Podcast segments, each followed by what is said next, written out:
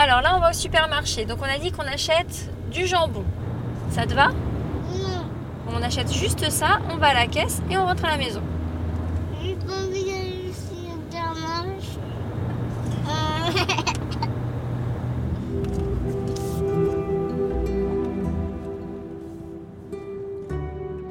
C'est tout bête en fait. C'est quand je, je sais que je, je suis en carence, euh, je vais systématiquement euh, m'acheter des boudins noirs, j'en mets au congélo et, je m'en fais euh, deux fois la semaine.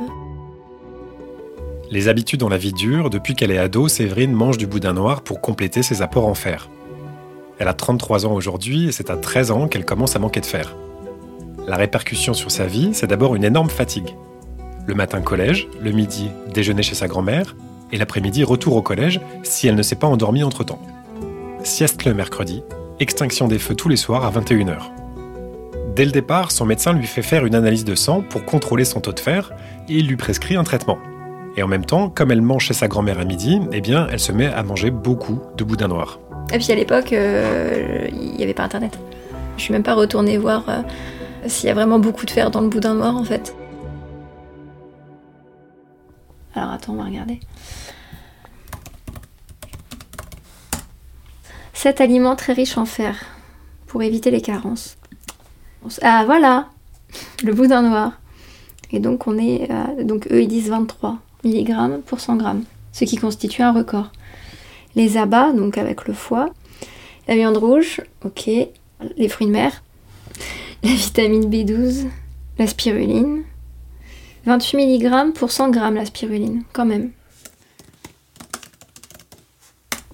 Ensuite, regarde, tiens, on a un autre article là. Le porc 18, bah c'est parfait. Euh, L'agneau 13, donc un peu moins bien. Les haricots de soja. Et ça, c'est pas top, parce que 9 mg pour 250 grammes, c'est quand même bien loin derrière euh, l'agneau et le porc. Mais bon, on est d'accord que la viande, ça reste euh, le top. La viande, c'est vrai, ça fait partie des aliments qui contiennent le plus de fer, en tout cas plus que les légumes verts, mais attention à ce qu'on trouve sur le web. Le porc, par exemple, c'est pas 18 mg de fer par 100 g, ça c'est le foie de porc. Grosse différence. En réalité, pour la viande de porc et d'agneau, on est en général en dessous de 2 mg de fer par 100 g. Mais en fait, quel que soit l'aliment, la quantité de fer ne fait pas tout. D'abord parce que notre corps assimile le fer différemment selon l'origine des aliments. Et qu'en plus, d'une personne à l'autre, cette assimilation du fer peut varier aussi en fonction du métabolisme de chacun. Donc l'alimentation seule ne suffit souvent pas à compenser une carence, surtout lorsqu'elle est importante et qu'on a déjà un régime équilibré. C'est quoi que tu préfères manger, toi? Pas bon. Le jambon Et quoi d'autre? Bah, la forêt, du poulet, de la saucisse et des pâtes. Et des pâtes.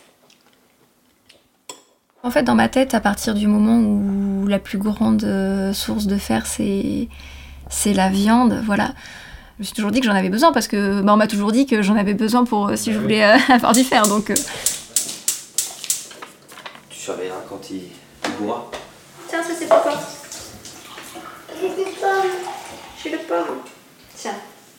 Enfin, avec ta sucette, je sais pas si ça va être très bon, mais non. Sur la table. Vas-y, va sur la Tu table. veux quelque chose? Moi? Ouais, je veux bien.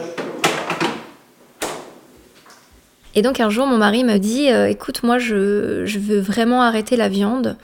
Et je lui dis, bah oui, mais moi, je suis obligée de manger de la viande parce que je suis tout le temps en carence de fer. Donc, euh, Et alors là, forcément, il avait déjà, il savait que j'allais lui dire ça, donc il avait déjà l'argument. Oui, mais alors tu sais, je me suis renseignée, euh, j'ai regardé sur Internet. En mangeant beaucoup de légumineuses et euh, certains aliments, euh, on va pouvoir euh, contrer ce problème. Et il y a plein de végétariens qui ont des, carences en fer d'avant et qui disent que ça leur a rien changé. Et je lui dis ouais, mais non, je vais continuer d'acheter de la viande. Et en fait, à, partir du moment où il est devenu végétarien, il s'est mis à cuisiner tout le temps. Ce qui fait que le peu de viande que j'achetais, bah, je la perdais. Parce que comme il s'est mis à cuisiner beaucoup, j'allais pas me faire euh, à manger juste pour moi. Donc j'ai arrêté.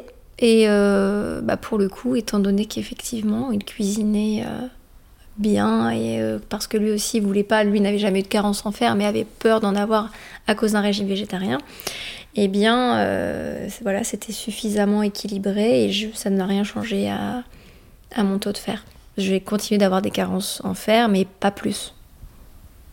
J'ai fait une prise de sang, je sais plus, hein, je dirais des bêtises, mais quelques mois après le début de son régime, j'ai fait une prise de sang. J'ai vu que ça changeait rien par rapport à avant, le résultat de la prise de sang. Et donc je suis restée là-dessus.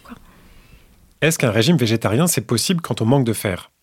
C'est plus difficile et c'est pas recommandé de se passer de viande, mais c'est possible. Surtout si on prend un traitement en fer régulièrement comme Séverine. Mais il faut quand même faire attention. Quand elles soupçonnent une carence en fer, beaucoup de femmes commencent par modifier leur alimentation avant même de consulter un médecin. Et généralement, changer son alimentation ne peut pas être la seule solution. C'est quoi là C'est de la betterave. J'aime pas les betteraves. Bah, ça fait longtemps que t'as pas goûté, peut-être que t'aimes bien maintenant. À ce moment-là de sa vie, Séverine n'a pas encore eu son fils, elle mange plus de viande à la maison, mais elle continue à en prendre de temps en temps à midi quand elle est avec des clients. Forcément, ça aide. Et puis, comme il est bon cuisinier et sportif, Andrea, son mari, avait bien étudié la question et il avait choisi de bons aliments. Et ça aide aussi. C'était simple pour moi. Moi, je faisais les courses et lui, il cuisinait. Et j'achetais ce qu'il voulait. Quand on est végétarien, il y a quand même des aliments à privilégier. Mais lesquels? Alors, 11 aliments riches en fer pour les végétariens. Les légumineuses, La graine de citrouille, les céréales, le chou de Bruxelles, le tofu et les autres formes de soja, tous les haricots, comme on a vu tout à l'heure, les lentilles, les haricots noirs, la roquette. Ah. Mm. On continue, les fruits secs, le jus de pruneau. Ah, et le chocolat noir, on n'en a pas parlé. Oui, alors attention, faut quand même pas se faire la tablette en une fois. Dans les végétaux riches en fer, il y a aussi les algues, en particulier la spiruline. Les sportifs en prennent parfois, c'est une algue riche en fer qui se trouve assez facilement dans le commerce et elle a l'avantage de ne pas avoir à être cuisinée. Avant d'avoir son fils, Séverine faisait du sport quatre fois par semaine, elle a essayé la spiruline. La spiruline, c'était il y a à peu près il y a à peu près 6 ans, je crois, un truc comme ça. Et donc c'était parce que mon mari en prenait. Et euh, comme lui, euh, il trouvait ça vraiment bien, il me l'a conseillé. Donc j'ai fait 2-3 mois. Et puis bah, l'année d'après, comme euh, j'ai commencé à avoir un petit coup de mou, bah, j'en ai repris. Et puis voilà, donc j'ai pris plusieurs années jusqu'à ce que j'ai des maux de tête. C'est mon mari qui m'a dit mais tu sais que la spiruline ça peut donner mal à la tête. Et ah bon? Euh, j'ai arrêté effectivement mon mal de tête s'est arrêté. J'ai repris quelques jours après et le mal de tête est revenu. Donc euh, c'était très clairement ça. En fait à chaque fois que j'ai pris des compléments alimentaires je prenais quand même le fer d'avant parce que dans les compléments alimentaires euh, les doses de, de fer c'est pas suffisant parce que les, compléments alimentaires où on regroupe un peu tout, euh, où ils mettent un peu toutes les principales vitamines, il y a en général au niveau du fer, c'est pas, c'est pas assez riche. Donc à chaque fois que j'ai pris des compléments alimentaires, c'était histoire d'aider, de booster, de, de, me dire que comme ça j'assimilais vraiment à fond le fer et, et aussi des périodes parce que je voulais avoir des beaux cheveux, des beaux ongles, des choses comme ça. C'est pendant un voyage à Miami que Séverine a découvert les compléments. Les supermarchés en ont des rayons entiers, avec des étagères longues comme un terrain de tennis, remplies de boîtes et de gélules de toutes les couleurs et pour toutes les utilisations. Mais ça n'a pas vraiment fait rêver. La quantité de fer dont on a besoin, elle dépend de nos apports quotidiens, de notre métabolisme, mais aussi de notre âge et d'autres facteurs.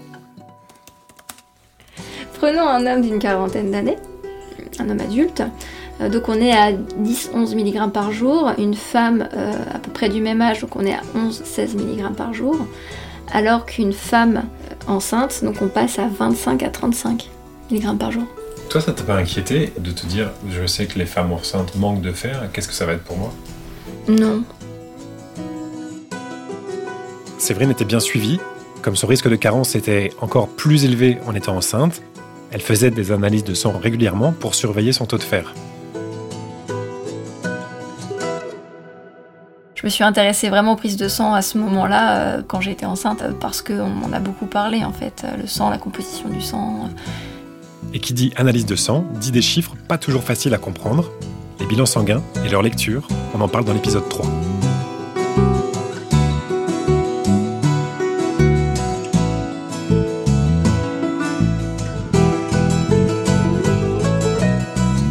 Et si je manquais de fer, c'est l'histoire d'une carence en fer proposée par les laboratoires Pierre Fabre.